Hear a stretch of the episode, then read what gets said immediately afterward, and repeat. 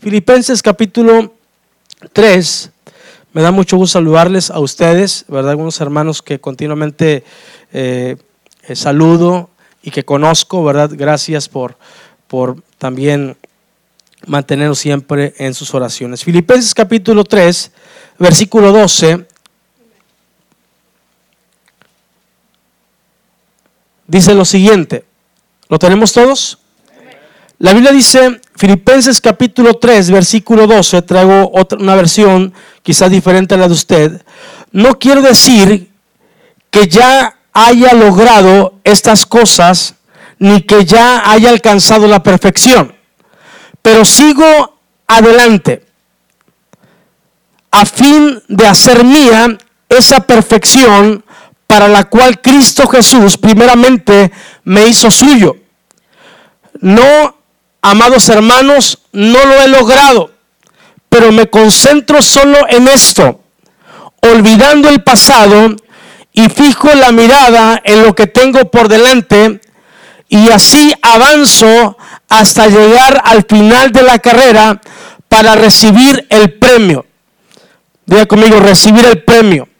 Y ese premio, mis amados, es un premio celestial, el cual o al cual Dios nos llama por medio de Cristo Jesús. Padre, gracias por tu palabra que es verdad, es bendita, es efectiva, es transformadora a nuestra mente, como dijo la pastora Saraí, y a nuestro corazón. Señor, que tu palabra esta, esta noche edifique nuestra vida de tal forma que vayamos a nuestros hogares bendecidos bajo la perspectiva tuya, Señor, y no los planes nuestros, Señor. En el nombre de Jesús, amén y amén ocupe su lugar en esta noche. Vengo con la finalidad de traer también a mi hijo Andrick, ¿verdad? Que estuvo ese tiempo de vacaciones con nosotros. Eh, eh, tuve la oportunidad de poder tener a mis cuatro hijos. Dos están estudiando en la escuela bíblica en Matamoros. Ya uno está por culminar su tercer año, otro el segundo. Y Andrick, ¿verdad? Que está radicando aquí eh, entre ustedes. Así es que estas semanas pasadas de vacaciones pudimos eh, salir mi familia y yo a algunos lugares eh, a visitar. Y bueno, pues ya lo traemos para acá, nada más que lo dejé en Reynosa, ¿verdad? Porque los pastores van a, lo traen para acá, ¿verdad? Así es que él ya quería estar aquí en casa, ¿verdad? Pero pues tuve, tuve que dejarlo ahí en Reynosa bien, bien cuidado. Así es que me da mucho gusto, mis amados, saludarles en esta preciosa noche y que me permitan poder compartir la palabra del Señor. Pablo está hablando a la iglesia de Filipos. Pablo está hablando desde, desde eh, un tiempo difícil porque Pablo está hablando a la iglesia o está escribiendo a la iglesia eh, cuando está atravesando un tiempo de crisis difícil. ¿Cuántos hemos atravesado, atravesado tiempos difíciles? Pablo está en una condición eh, que pudiera mantenerlo vulnerable o desesperado o estresado o afligido o en alguna situación difícil. Pero más sin embargo la escritura, el contexto de lo que podemos leer eh, en el, o sentir del corazón de Pablo es que aunque Pablo está en una situación eh, humanamente difícil, Pablo está teniendo un tiempo de fortaleza para la iglesia, aún y a pesar de la crisis que él mismo estaba enfrentando la cárcel ni los azotes lo podían detener, aleluya, de lo que él podía manifestar desde lo más profundo de su corazón de parte de Dios para la iglesia. Pablo está hablando con convicción firme. Pablo está hablando, mis amados, con un corazón fortalecido para fortalecer a la iglesia del Señor. Y cuando yo leo esta carta del apóstol San Pablo, me doy cuenta del gran enfoque, aleluya, me doy cuenta de las grandes expectativas que el apóstol San Pablo tenía no solamente para lo que había sido llamado, sino también motivaba a la iglesia para el tiempo que habría de venir. Y yo creo que el 2019 es un marco de oportunidades para la iglesia. ¿Cuántos lo creen conmigo? Aunque muchos están hablando que los tiempos que vivimos son difíciles y si vemos la realidad de lo que estamos viviendo, quizás sí. Ahora mismo que venía por Reynosa, vi eh, algunas gasolineras fuera de la ciudad, eh, aglomeradas de carros, porque en la ciudad no hay gasolina. y muchos están viniendo para acá. La gasolina se escaseó en esta zona de la frontera, bajó tanto que se acabó. Pero se ve, aleluya, eh, se ve como que la gente está queriendo arrebatar la gasolina, ¿verdad? No sé si por barata o porque no hay en la ciudad. Pero mis amados, cuando hay tiempos de crisis, la gente entra en pánico. Cuando hay tiempos difíciles, la gente se desespera, se angustia, se aflige. Pero el que está en Cristo tiene una mentalidad diferente. Y yo cuando miro el corazón de Pablo a través de la palabra, me doy cuenta del gran enfoque que Pablo está teniendo. Es cierto, no era perfecto, pero en Cristo, en esa gracia que Cristo nos da, en esa gracia y ese favor que Cristo nos da, Él nos ve perfectos, capaces. Pues Él nos ha diseñado de esa forma. Estábamos en Tulancingo, mi esposa y yo, en alguna esquina de la ciudad y me dice, amor, siento como que esto que estamos experimentando ya lo vivimos, la gente con la que nos estamos desenvolviendo ya ya lo vivimos. De hecho, mi hijo el mayor se va a casar ya pronto, ya tengo un hijo que se va a casar en diciembre. Y decía ella, siento como que la gente con la que nos vamos a conectar ya ya lo había vivido. Y decíamos ahí, ¿verdad? Vamos bien, vamos bien, nuestros hijos van bien. Entonces, porque hay cosas que Dios ha diseñado para ti. Hay situaciones que Dios ha diseñado para que tú las vivas. Pero cuando estás mal enfocado, cuando estás mal direccionado, te pierdes de esas bendiciones y de esos beneficios que Dios tiene para ti. La obediencia es mi bendición, la obediencia es mi protección. Cuando yo soy obediente a Dios y a su palabra, mis amados, yo enfrento, eh, yo me someto a la instrucción de Dios y yo vivo lo que Dios quiere que yo esté viviendo. Pablo está enfocado. Pablo está, mis amados, eh, consciente que lo que estaba experimentando no era nada grato, pero más sin embargo Pablo estaba confiado en que Dios estaba con él. Aquel que vive en las manos de Dios aquel que está en Cristo vive de una manera enfocada. Diga conmigo enfoque. Porque a veces nosotros nos distraemos. Yo siempre digo que cuando, si el diablo logra distraerte, logrará destruirte. Te desenfocas, te vas por un camino equivocado, te distraes, y el diablo en esa distracción, tu enemigo, tu adversario, va, te toma y te destruye. Pero el que está en Cristo, pero el que conoce a Cristo, pero el que ama a Cristo, pero el que obedece al Señor y a su palabra vive de una manera enfocada. Pablo decía, pero una sola cosa hago Pablo estaba consciente, aleluya, de que las muchas actividades podían distraerlo. Pero Pablo determinó hacer una sola cosa y a esa se dedicaba.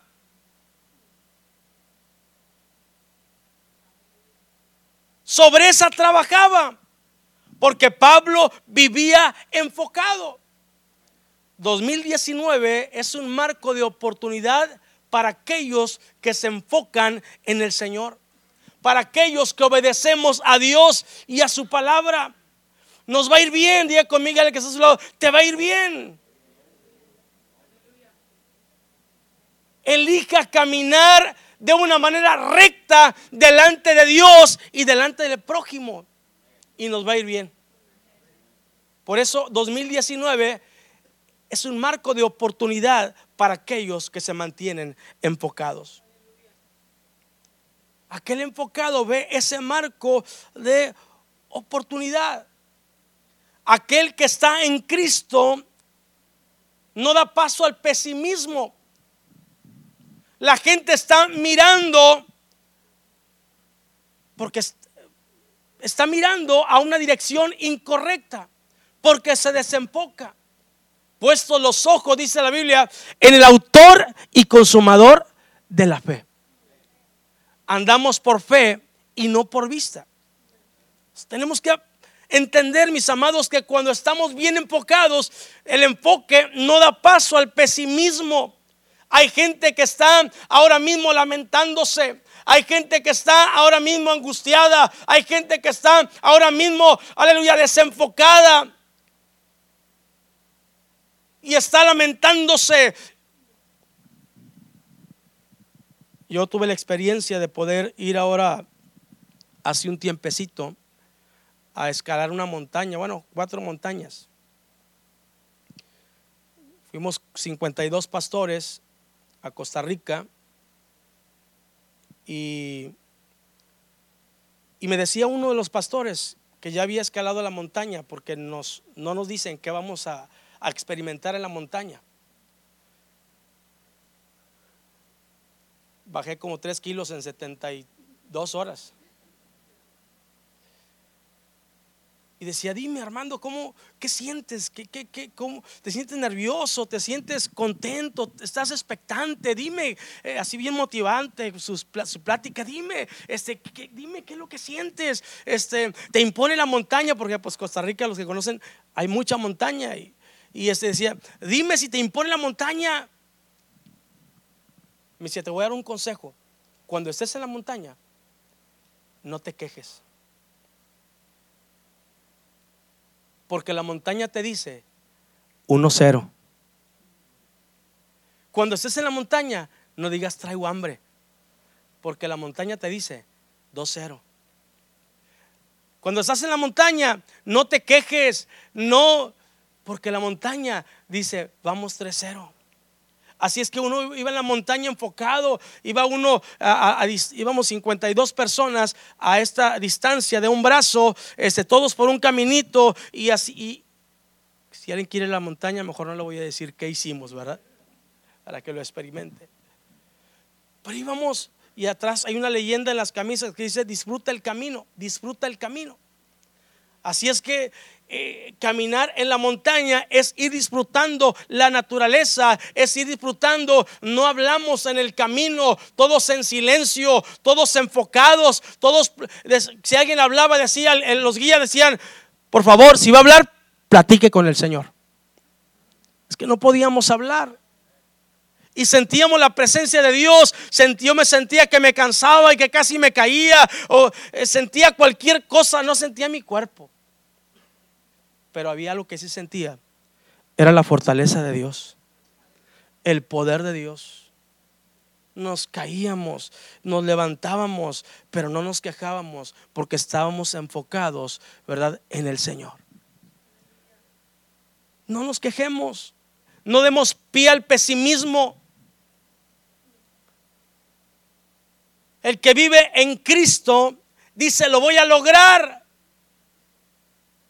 Yo le decía el domingo a la iglesia, le decía, a veces si usted me escucha en, la ciudad, hay un canto que dice, dile ese gigante que chepaya que no hay, que ya Dios pelea por mí. Él me ha bendecido con su fuerza y su gracia, que es así como guapachoso. Y ahí usted va a escuchar al pastor Armando Luna en la ciudad, dile ese gigante con todo volumen en mi carro, que chepaya que no hay, que ya Dios pelea. Dice, lo voy a lograr. Esta mañana cuando salí, salí este, con mis hijos y, se me descompuso el carro y me regresé y decía el pastor Octavio, este, ya mejor vente tranquilo. No, no, yo tengo que llegar, yo tengo que llegar.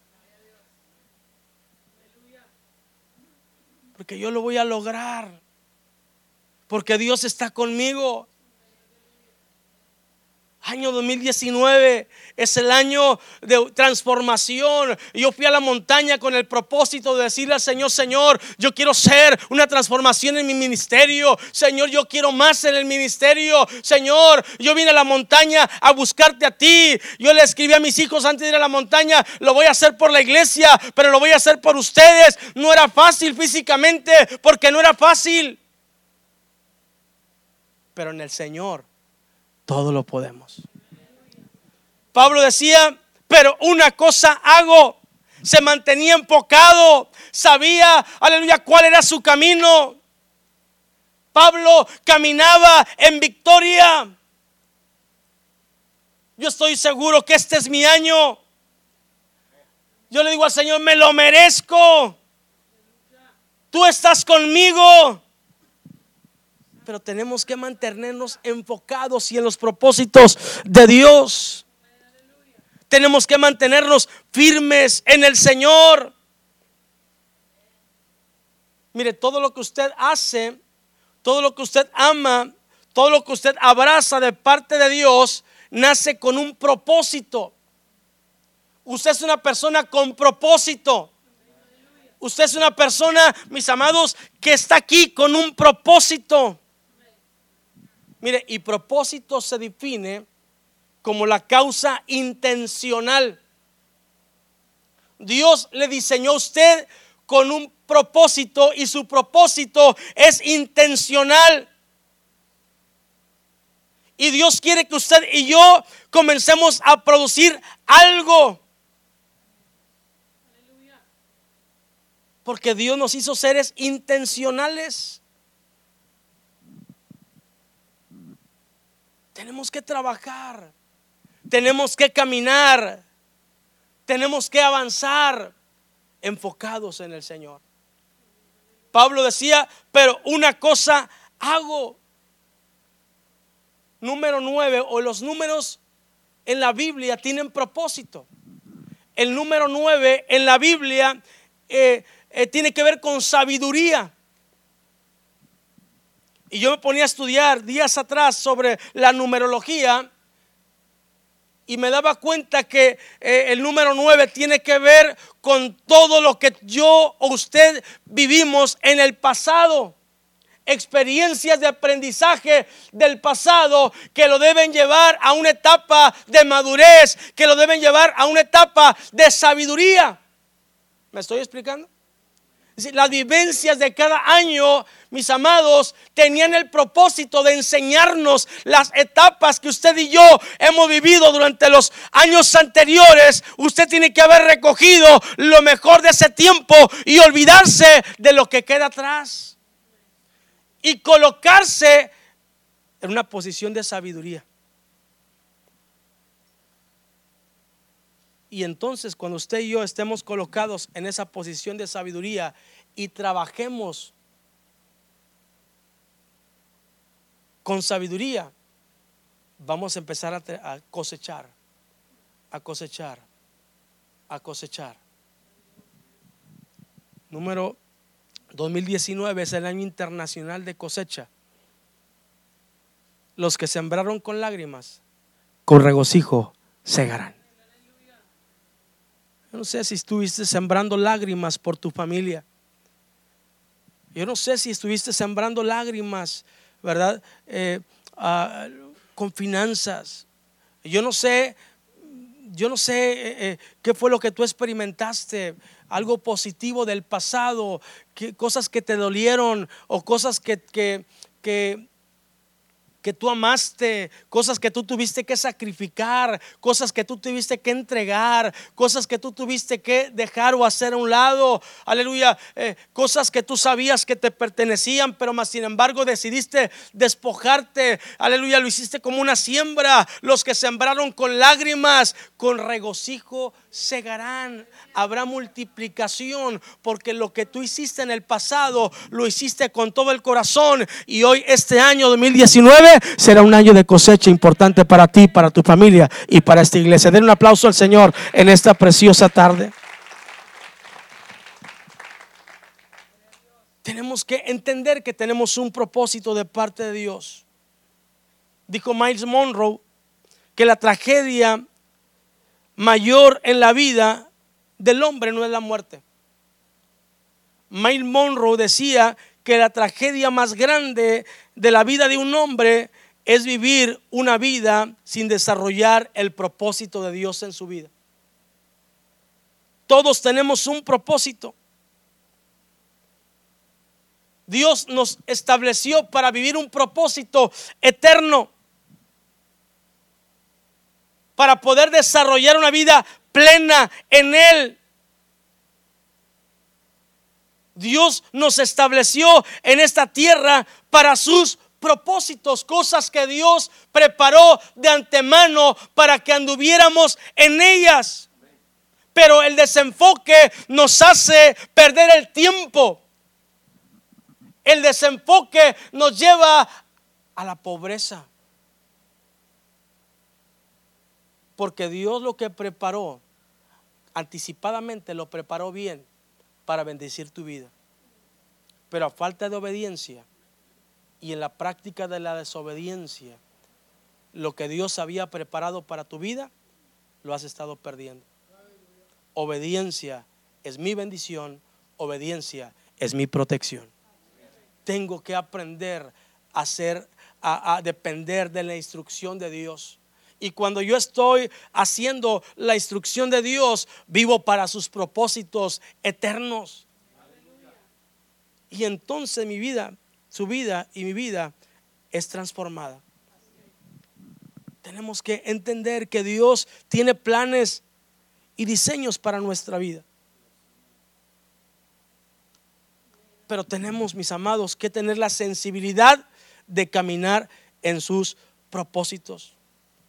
Entonces, todo lo que nos edifica debe guardar un diseño. Pablo decía que Dios es un arquitecto, que Dios es un constructor de su iglesia. Dios estableció un diseño importante para su iglesia. Diga conmigo diseño. Hay propósito, hay diseño. Un diseño, ¿qué es un diseño? Eh, un diseño está unido a un designio y propósito específico. Dios es un arquitecto, diga conmigo, Dios es un arquitecto, Dios es un perito. Pablo decía, yo como perito arquitecto. Hay un plano.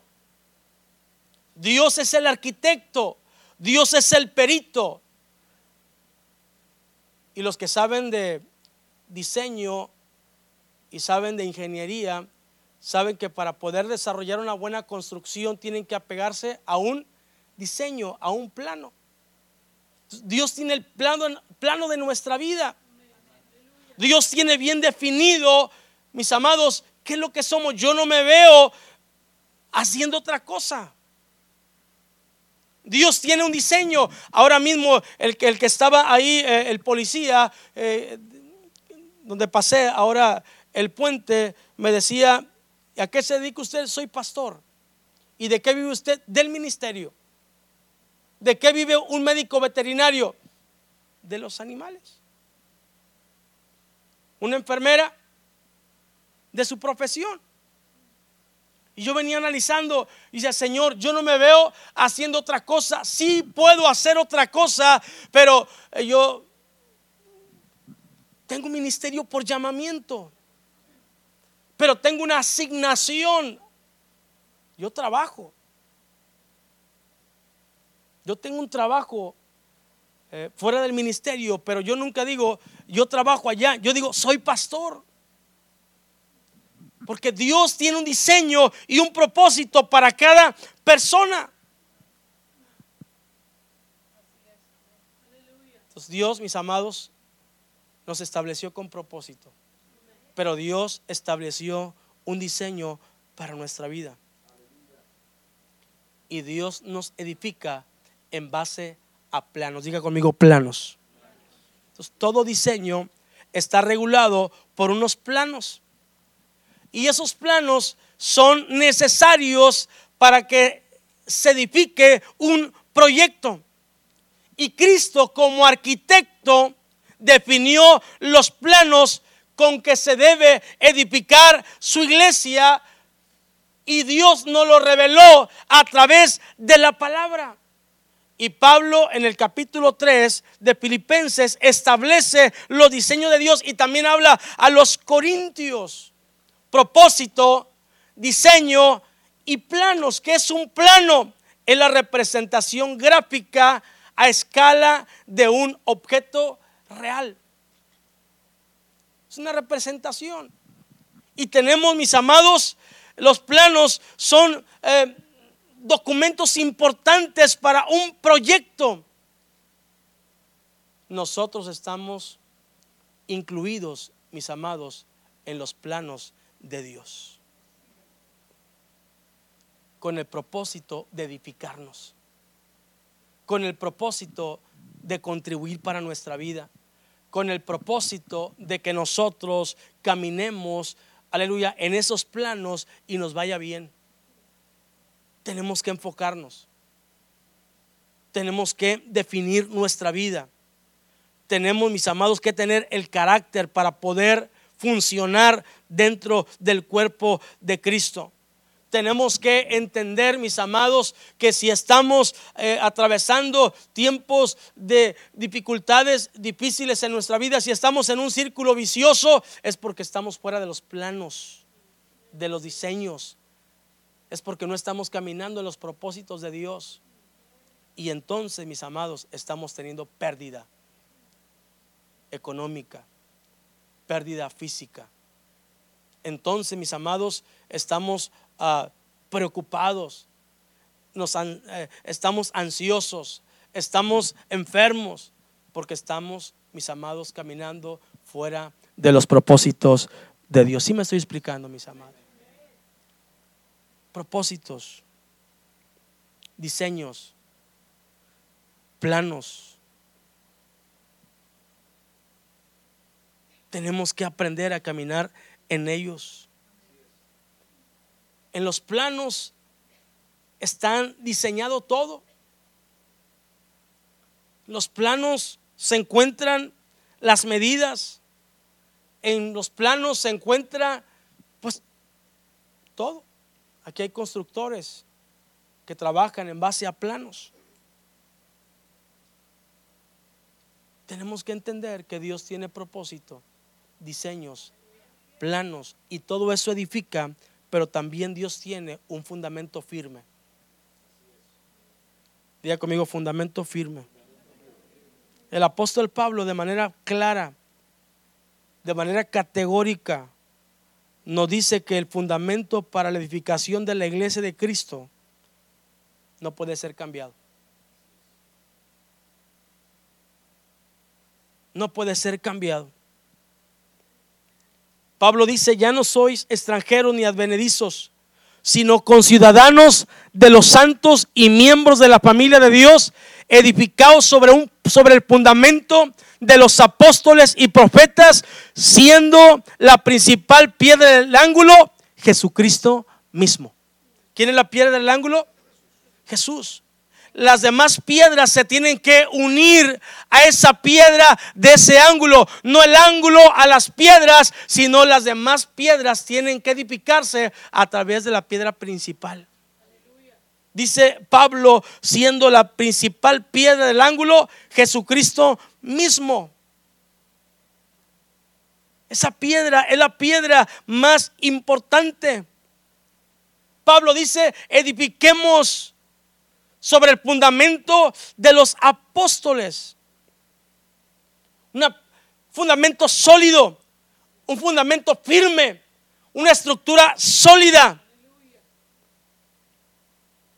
Y cuando nosotros caminamos sobre sólido, entonces estamos siendo edificados. El cuerpo de Cristo avanza, el cuerpo de Cristo va creciendo, el templo del Señor va eh, eh, se está estableciendo de una manera efectiva. Tenemos que entender que tenemos que establecer sobre el fundamento sólido, la piedra angular que es Jesucristo.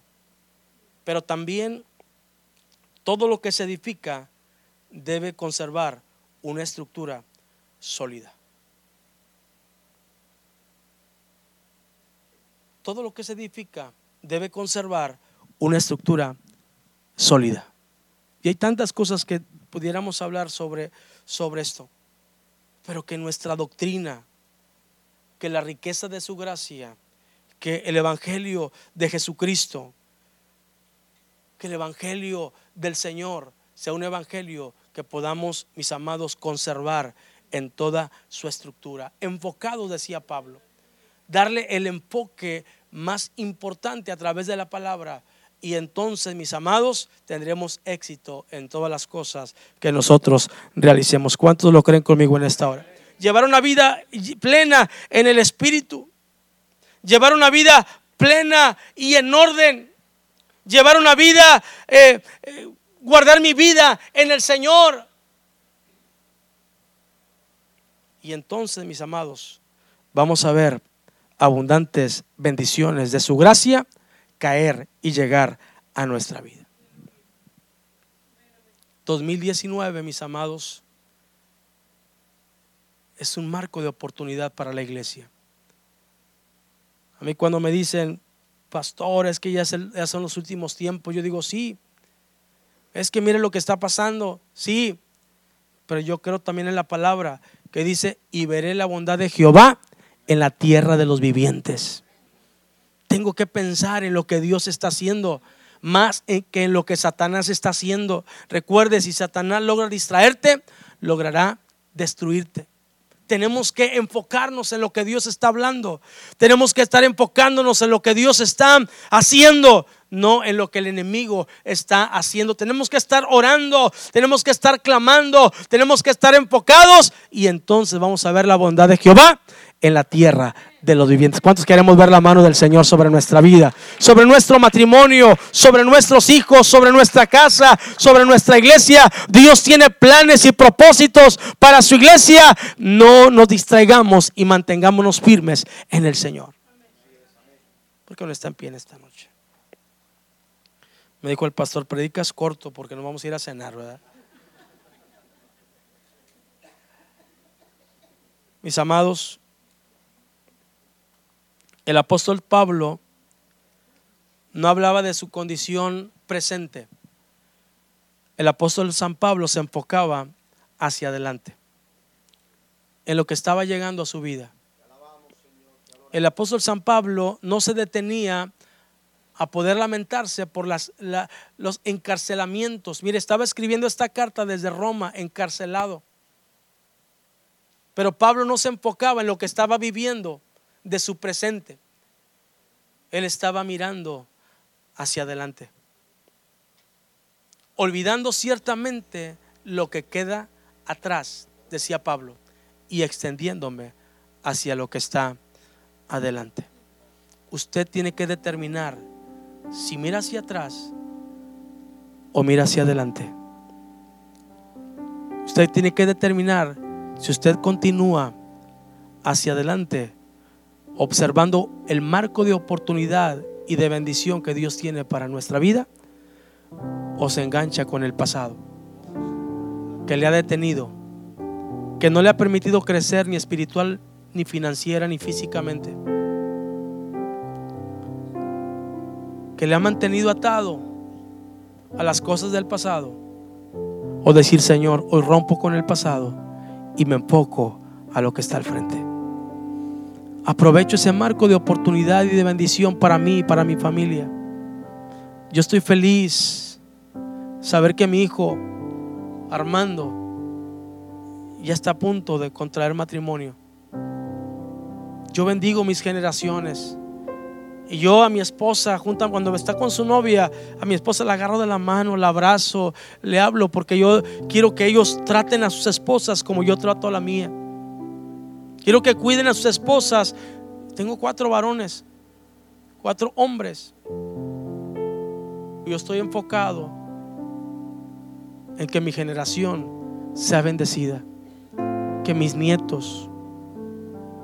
Estoy tan entusiasmado y le digo a mi esposa, hay que prepararnos para la boda.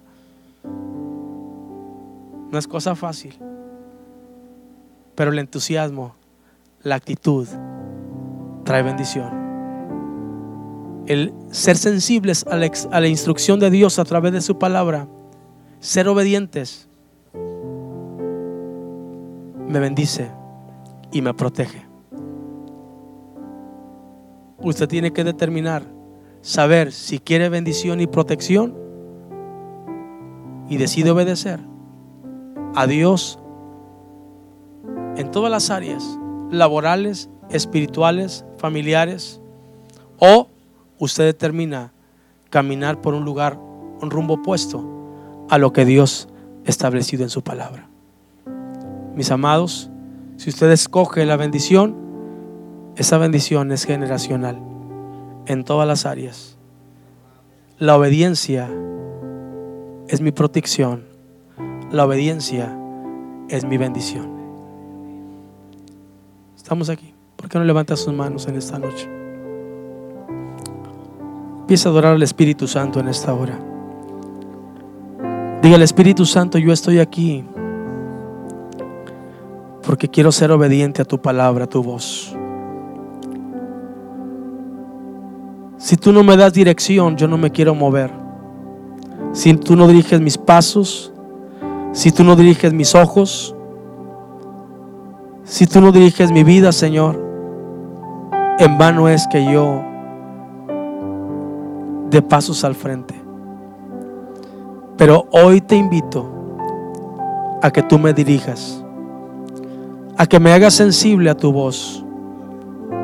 Hoy te pido con todo mi corazón que tú traigas gobierno a mi vida, a mi casa, a mis negocios, porque he entendido que la obediencia es mi protección, la obediencia es mi bendición. Yo quiero obedecer tu palabra, yo quiero obedecer tu instrucción. Pablo decía, no es que ya sea perfecto, pero prosigo a la meta. Prosigo a la meta. Cuando tú aprendes a obedecer a Dios, Dios te ve de la manera que tú eres, como Él te diseñó, como Él te hizo. Aunque tú veas tus errores, yo he cometido muchos errores, muchos errores. Muchos de ellos no son voluntarios. El salmista decía de los pecados que me son ocultos. Hay errores que no han sido errores voluntarios. A veces ni te has dado cuenta que los has cometido. Nos ha pasado. Pero Dios te ve como Él te diseñó. Perfecto. Perfecto. Dios veía con perfección a, a Job. Hombre perfecto, hombre íntegro. Ninguno como él. Y no era que Job literalmente así fuera. Pero Job tenía un corazón perfectible. Sabía escuchar a Dios. Sabía corregir sus errores en el momento mis amados, Dios va a bendecirnos en este año 2019. Es más, corrijo, Dios te bendijo desde antes de la fundación del mundo. Eres bendecido, eres bendecido desde antes de la fundación del mundo, porque así estaba diseñado, así estamos diseñados para ser bendecidos, para caminar en sus propósitos y en sus bendiciones. Padre, yo oro por cada matrimonio, oro por cada persona, por cada joven, por cada hermano aquí presente. Que esta palabra, Señor, quede grabada en sus mentes y en sus corazones. Que podamos entender, Señor, que el apóstol San Pablo era una persona enfocada y que exhortaba a la iglesia de Filipos a que se enfocara en el Señor. Porque mientras nos mantengamos trabajando en ti, mientras nos mantengamos trabajando para ti, Señor, no, no daremos paso a las cosas que a ti no te agradan, Señor.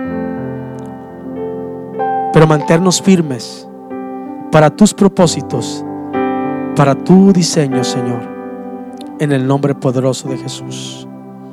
Gracias, Espíritu Santo. Gracias Espíritu Santo. Denle un aplauso al Señor en esta hora.